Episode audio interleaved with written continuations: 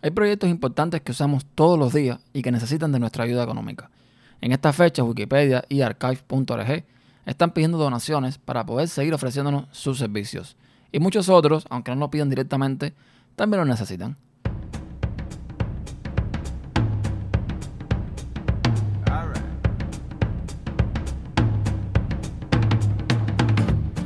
Soy Ernesto Costa, arroba el Art Developer en Telegram y Twitter y te doy la bienvenida a otro episodio más en System Inside Podcast.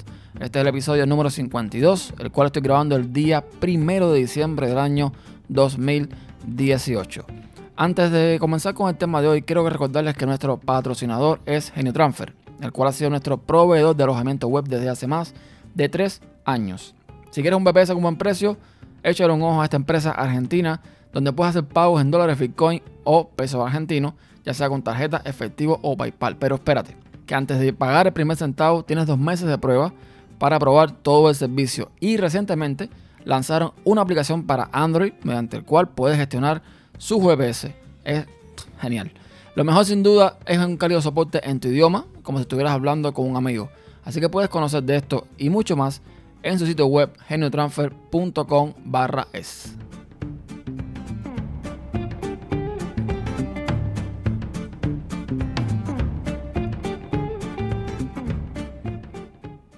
Comencé el podcast hablando sobre eh, la donación a proyectos que usamos en nuestro día a día. Muchos de estos proyectos muchas veces los usamos de forma gratuita. Dígase la Wikipedia, dígase archive.org para los que alojamos audios en, este, en esta plataforma. Dígase proyectos dentro de Linux, por ejemplo, el propio Linux, el kernel de Linux. En fin, un montón de proyectos que sin darnos cuenta, estamos usando diariamente, no solamente en la computadora, también en el teléfono, también en cualquier otra cosa de la vida. Y por algún motivo no nos detenemos a veces a pensar que todo eso que estamos aprovechando, que todas esas, eh, digamos, características de las que estamos disfrutando de forma gratuita, pues no salen de la nada. Son personas que están trabajando para que nosotros disfrutemos de lo que nos están ofreciendo y que muchas veces necesitan para que el proyecto subsista dinero, porque evidentemente aquí nadie trabaja por amor al arte. La gente, los desarrolladores necesitan comer, como tú, como yo. Entonces, por ejemplo, Wikipedia, eh, ahora archive.org, proyectos como Mozilla, otros muchos proyectos, de vez en cuando piden donaciones al final del año generalmente para poder cubrir los gastos del siguiente año y así poder seguir disfrutando de lo que, repito, nos están ofreciendo. Yo no nací ayer, yo no soy de otro planeta. Yo sé que hay personas que no pueden donar, aunque quieran, no pueden donar, porque en sus países no tienen una forma, mm, digamos, de eh, gestionar este dinero.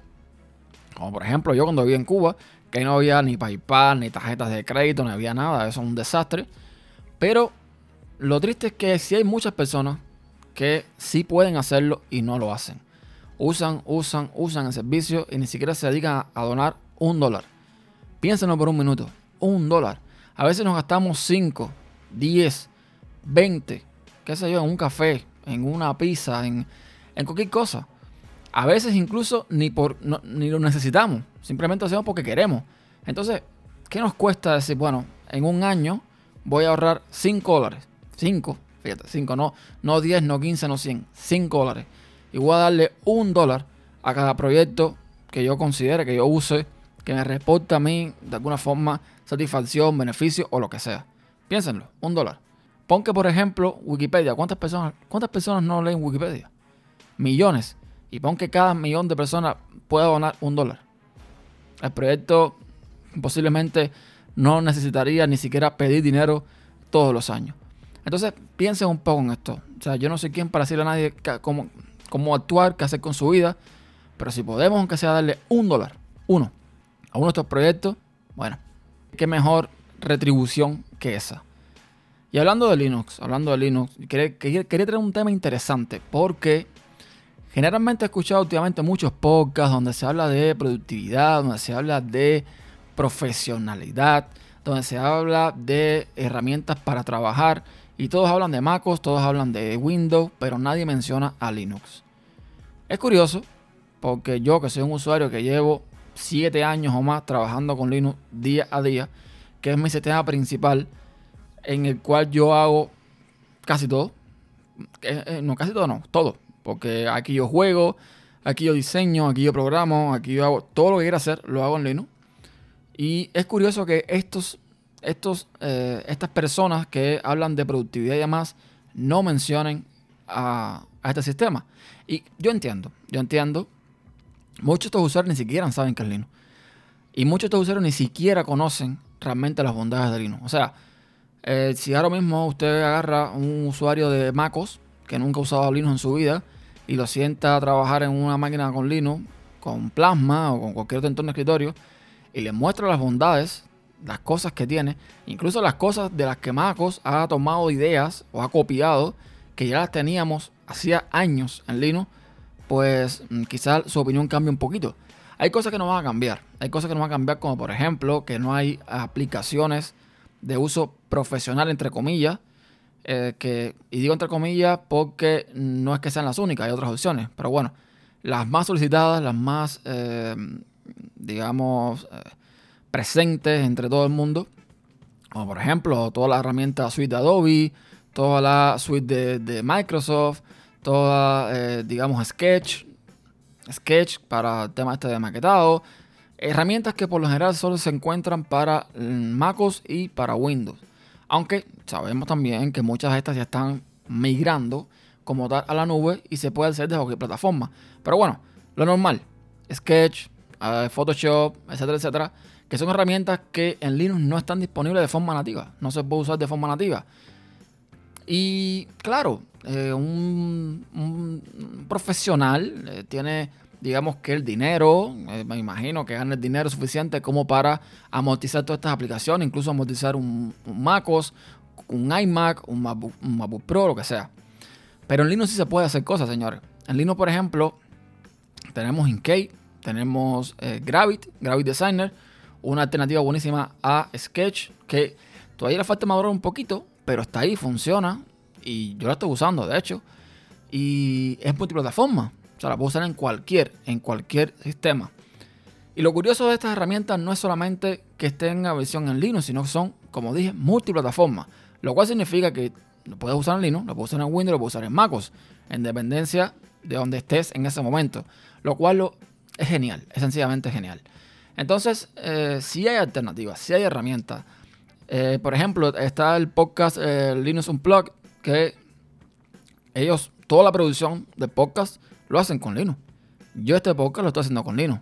Y muchos de los usuarios que conocemos hacen sus podcasts con Linux. O sea, en el tema de edición de audio, en el tema de edición de imágenes, en el tema de edición de video, tenemos herramientas para hacerlo. Que quizás no sean las mejores ni las más profesionales o, entre comillas, las más usadas, las más populares. Puede ser. Pero cada día la industria se gira un poquito más a este sistema ya hemos visto que en producciones grandes de películas se han usado software, software que han sido privativos, que han pasado a ser open source, que han pasado a tener compatibilidad con Linux y que se han usado en, producciones importantísimas. Entonces, nos estamos dando cuenta de que de alguna forma eh, hay un giro de la industria hacia mirar un poquito más eh, este sistema. Y esto viene al, al, caso porque hace unos días la NASA publicó unas imágenes, las primeras imágenes tomadas, creo que por esta nueva sonda que aterrizó en Marte o algo así. Y lo curioso de la noticia no fue ni siquiera la sonda, fue eh, que usaban KD para mostrar las imágenes. O sea, están usando un escritorio con, con KD. Y, bueno, yo eh, viendo un poquito, investigando un poquito, ¿no? Esto no es nuevo, esto la NASA que usa Linux no es nuevo. Incluso muchos, muchos, muchos lugares, en muchos, muchos eh, gobiernos de muchos, muchos países han adoptado Linux para el sistema gubernamental, o sea, para, dirigir el país, como quien dice. Y ejemplo de esto lo podemos ver, por ejemplo, en Wikipedia. Hay un enlace, el cual da en las notas del programa, donde podemos ver toda la lista, mm, bueno, a lo mejor no es toda, pero por lo menos una gran lista de los países, instituciones eh, que han optado por usar Linux tanto en el gobierno como en la educación, etcétera, etcétera. Y el listado es bastante, bastante, bastante grande. Por ejemplo, voy a hablar, voy a hablar solamente de Estados Unidos en este caso, que es donde estoy yo viviendo eh, actualmente. En Estados Unidos, la Casa Blanca usa Linux. En este caso creo que es Red Hat, con Apache, con Drupal, como para el sitio web, sea, el CMS, etcétera, etcétera. El Departamento de Defensa de Estados Unidos usa Linux.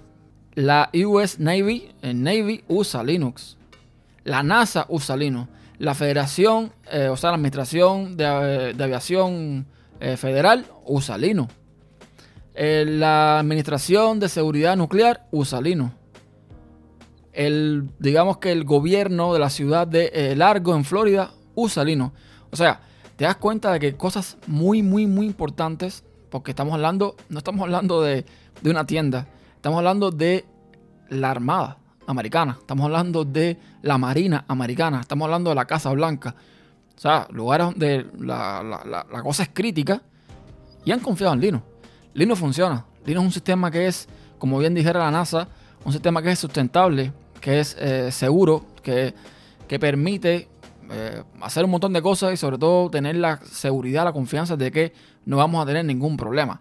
Entonces, si miramos todo esto, ya les digo, una lista súper extensa, súper extensa. Si miramos todo esto, nos damos cuenta de que sí, Linux sí funciona en el sector profesional.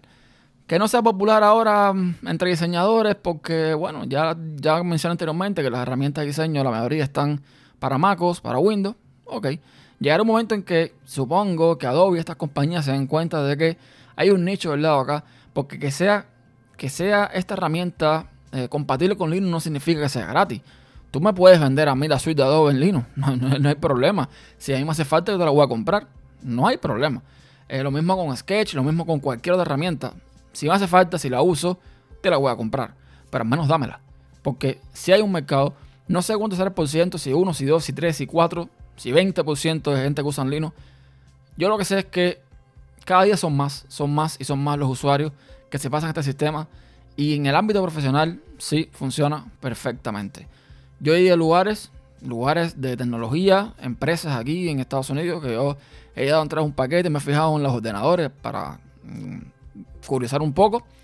Y sí, me he encontrado muchos magos, pero me he encontrado muchos Ubuntu. E incluso me he encontrado Ubuntu con Unity, que ya, eso es mucho, ya, ya por ahí van teniendo una idea, que es mucho decir. Entonces, sí, yo creo que, que Linux en el, en el sector profesional se está ganando su espacio, se está, está llegando poquito a poco y puede tener muchísimo, muchísimo, pero muchísimo éxito. Repito, voy a dejar el enlace en las notas del programa para que vean todos los países y, instituciones y gobiernos que sea que usan Linux para que puedan echarle una ojeada. Pasamos a otro tema y es que eh, les comentaba en un podcast pasado sobre el TicWatch E. El TicWatch E es mi nuevo smartwatch, ¿no? Que tiene como característica principal que viene con Android Wear o Wear OS 2.0 el precio está por debajo de los 150 dólares. En realidad, primero me costó 129 dólares. Este 129 lo devolví porque Amazon sacó una oferta en Black Friday por 90 dólares. Y lo curioso de esta historia es que cuento esto porque ese que compré de 90 dólares, que es el mismo que el anterior, pues curiosamente la batería me dura mucho más. Eh, primero la batería me duraba alrededor de una, hora, de una hora, no, un día, un día y unas horas. Con este me dura dos días y unas horas. Y no sé, me resultó cuanto menos curioso. Un reloj muy interesante que permite muchas cosas por el precio. Ya les digo, si tienes el teléfono cerca, puedes hacer llamadas, recibir llamadas, de hacer llamadas. Puedes eh, mm, enviar mensajes, responder mensajes, escribir. Es un poco incómodo escribir, pero puedes hacerlo. O sea, que básicamente tienes un Android en tu muñeca y con, mm, y con lo que todo eso conlleva, tú puedes, por ejemplo, tener aplicaciones como Telegram instaladas, Google Keep, aplicaciones Android, las puedes tener instaladas perfectamente y no necesitas en muchos casos sacar el teléfono para consultar muchas de estas, por ejemplo, la agenda o incluso, como decía anteriormente, para responder una llamada, etcétera, etcétera. Un reloj que se recomiendo bastante, la pantalla se ve bastante bien, ya les digo, la batería dos días y tanto. Eh, es verdad que fuera en el mercado hay otros relojes como la Madfit, como los Xiaomi, eh, digamos, esto más es una banda, ¿no? El Band 3 es una banda. Y que te duran 30 días, 35 días, qué sé yo, dos meses. Es verdad, pero tienes menos funcionalidades. Eh, todo hay que decirlo. Y si comparamos, por ejemplo, que este reloj puede hacer casi lo mismo que haces con un Apple Watch, poner un ejemplo, y que el Apple Watch igual tienes que cargarlo diariamente, vaya, tienes un día, un día extra más de carga sin preocuparte de conectarlo a la corriente. Y bueno, ya les digo, les recomiendo muchísimo este reloj. A mí me gusta, de un diseño mm, bastante elegante, siguiendo la línea del Motorola 360. Un reloj redondo. Eh, en mi caso, el mío es todo negro. Tiene una versión E, que es la mía, que es Express. Tiene una versión S, que es la misma de la E, pero Sport tiene otras características. Tiene la versión Pro, que la versión Pro sí tiene para hacer pagos NFC, etcétera, etcétera. Entre otras cosas.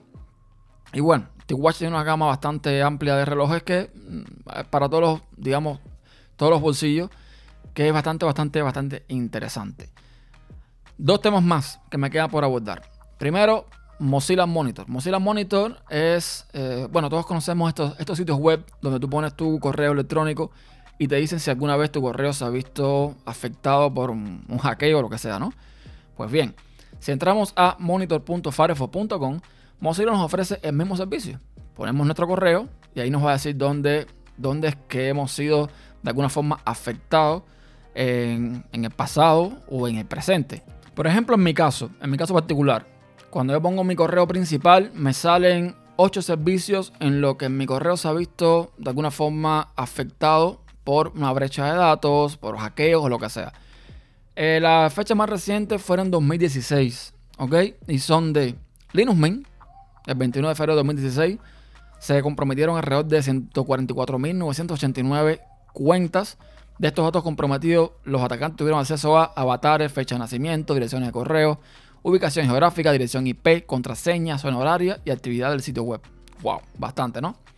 Tengo también en el 2016 Modern Business Solution, ni idea de qué cosa es eso, ni por qué hacía o qué hacía mi correo en ese, en ese sitio web. Las cuentas comprometidas fueron 58 millones 843 mil 488 cuentas.